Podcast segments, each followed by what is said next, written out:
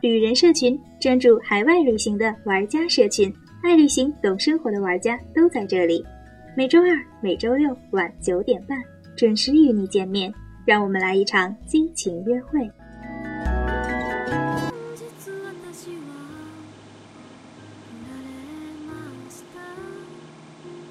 旅人社群带你畅游新世界。大家好，我是安雅。今天的旅人社群继续带你走进日本。我们请到的嘉宾依然是郭振新和宋硕，他们曾经在日本留学工作过多年。今天我们着重讲一讲在日本留学的时候，如果你想出去打工，需要的一些技巧以及几种工作的工资情况，希望对你有所帮助。因为我是刚到日本的时候，第一份工作，由于语言原因，刚去了之后，虽然之前在国内学过一段日语，但是没有真正的在那种语言环境下的生活过。去了之后，学的那点东西根本用不上，所以一开始工作以体力活为主，是在工厂去给人搬箱子，就是给超市分类食品，比如说矿泉水啊，一箱给人分。那时候第一份工作是在，那是，呃，当时去了那边之后，一个就是也是一中国人的前辈，好心帮我们介绍的。如果凭我们当时的语言能力是不行的。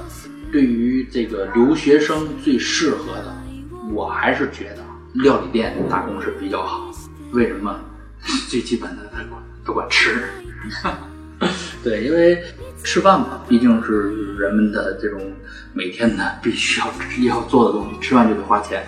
如果他那管吃的话，你就少了一笔开销。我当时找第一份工作的时候是看店外的这种招聘广告，然后把电话记下来，然后呢直接打电话应聘。在日本，像这种找工作必须得提前预约，而且必须得提前电话预约。你不能贸然的去进入店里，那样没有人会接待你。因为我曾经去敲过门，就直接进，您招人吗？人人家会问您，您有过预约吗？我说没有，那请您预约。所以说，在日本要找工作的时候，首先要打电话预约是第一步。第二，当预约成功了，约好了面试时间，要最基本的一个东西要遵守时间。早到，千万不要迟到。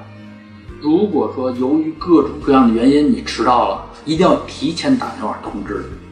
比如说，我要迟到十分钟，好，那您千万别说你迟到十分钟，你说你迟到半小时。为什么？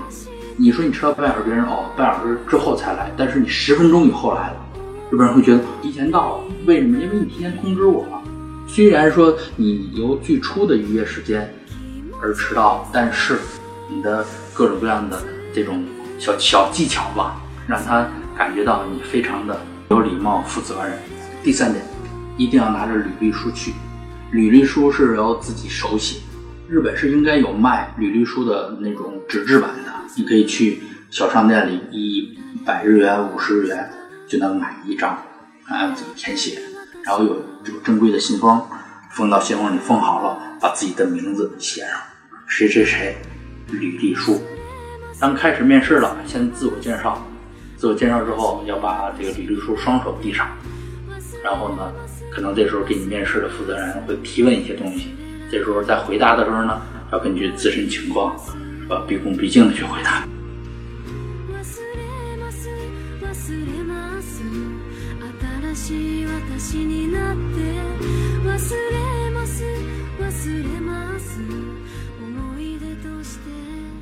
传统的这种日式料理店打工的这段经历，给我的印象还是比较深的。因为呃，刚前面也提到日本的等级制度，就是上大下行的非常非常的严格。我去的这边正好是传统的，只有我一个外国人的，而且是廖旅长是至高无上的那种料理店，料理长是一店之主，不是店长是一店之主，不是老板是一店之主，是廖旅长是一店之主。我在里工作了一共一年多，大学的时候大三吧，找到这份工作，然后一年多工作时间，在里让我经历了可能到现在给我人生中影响最大的一段吧，这是，因为到我辞掉这份工作的时候，我的手里现在已经有九把刀。日本专业的料理人如果送给你送给你刀的情况下，就是对你非常认可，也是对你的一种尊重。对于接受这把刀的人呢，也是一种荣誉。因为日本人不会把自己用的东西轻易给别人。首先，它的物物品的本身的价值就很昂贵，因为日本的料理厨师刀是非常贵，最便宜的也得上万日元，也得七八百人民币。当时是九个厨师，每人给了我一把，而且是不是说他们不要的那种，都是正在使用的，是吧？擦干净，磨好了，放在刀叉里，正规的给你接受。这段经历呢，给了我就是感觉到吧，在日本跟日本人工作的时候，一你的态度是第一位。所谓是什么态度？学习态度，做人的态度。他们不在乎你别的，他他们只在乎你这两点。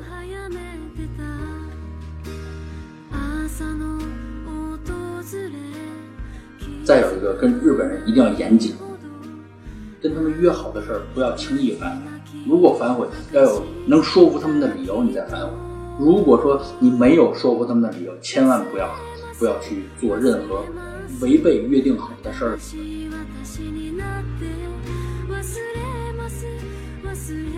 对于收入方面吧，在日本打工，说句实话，只要是你肯出力气，就不会在日本被饿死。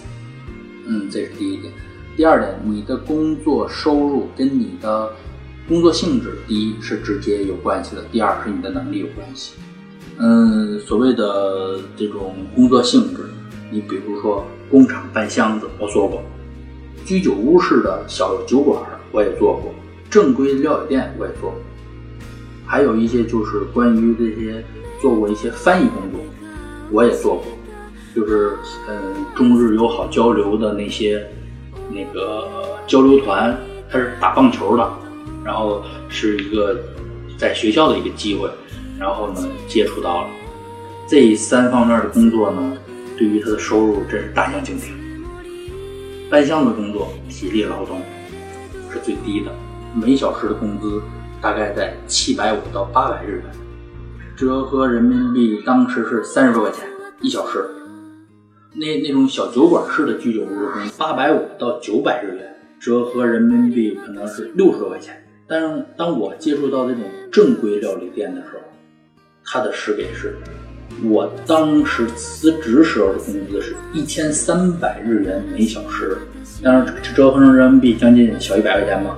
这种就是非常好，而且工作环境要比搬箱子那个要好得多。毕竟风不吹日不晒，二不是体力劳动。当时如果到达了真正的传统日式料理店工作的时候，已经是一个脑力劳动者了。你所需要做的就是。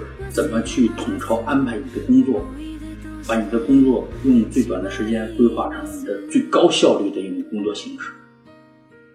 他没有力气活，他不需要搬，不需要抬，他你只需要拿拿大萝卜，你只需要拿拿鸡蛋，你只需要摆摆盘。其他的，为了让这些工作更顺利的进行，就是你用你用脑子去干事儿，不是用手去干事儿。你要统筹安排你要怎么做，把今天这一天的工作都。去之前都安排出来，还接触到一个这个翻译工作。翻译工作是我感觉到最幸福的一段，虽然时间短暂。当时接触到的时候是老师，嗯，选拔了几个同学是到现场给中国记者当翻译，当日语翻译，跟跟日本人之间采访那种翻译。那时候是每天工作四个小时，每个小时四千日元。合人民币那一天就能赚上千人民币，那一段时间是我觉得生活很幸福，生活很幸福的一段。对，但是交流只有这么一两个月的采访，而且还不天天有。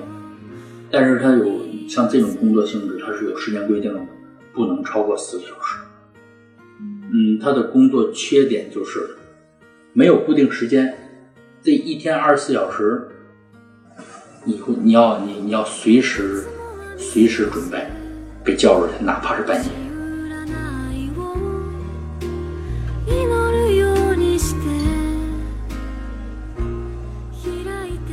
我呢，在日本的时间呢少三年，所以呢，肯定打工的经历就没有他这么丰富，两三份儿吧。一个就是和他一样拉面店，那个拉面店就是时给在一千日元左右，折合人民币是六十块钱。之后就不再干类似的那个这种体力活了，因为可能因为本身有一技之长，所以呢就被选去做商演以及教课，就是教乐器。所以这个呢也是相对于其他这种做体力劳动活的这个留学生，我相对幸福一些，就商演呀、教课呀会高，就比这些体力劳动要高。像商演的话，一天我可能演出。走一天嘛，但是演出可能也就二十分钟，呃，二十分钟就拿三万日元的话，折合人民币是两千多人民币，所以我二十分钟就能拿两千多人民币。但是这个一样，不能不可能是天天有，也不能是什么随时有的活。但是呢，教课是随时有，教课我一个月是拿到最多能拿到四十万日呃日元，是折合人民币是两万多。所以这一点呢，我得感谢我父母，因为他们从小培养我这技能，导致我留学了以后呢，不会像其他的留学生这样这么辛苦。我之前可能辛苦了四三四个月去端盘子，后来呢，因为一些好的机会呢，我就有一个一个一个小的飞跃，所以呃，这也和其他一些受苦受累的留学生有一些不同，拿的工资也就不太一样。的确啊，真的有有一技之长在外面，还是比较能吃得开哈。是，确实是。那在就是二位的留学生活中，就是包括打工啊，或者留学生活中，有没有遇到过一些特别难忘的事儿？我说一些不好的啊，就是在那个四个月的拉面店里，因为那毕竟是体力活，肯定对我印象比较深。在打工的时候，碰到蛮横的日本人，就是当然用日语说。滚回中国去，但这首先是建立在我做出了失礼的事儿。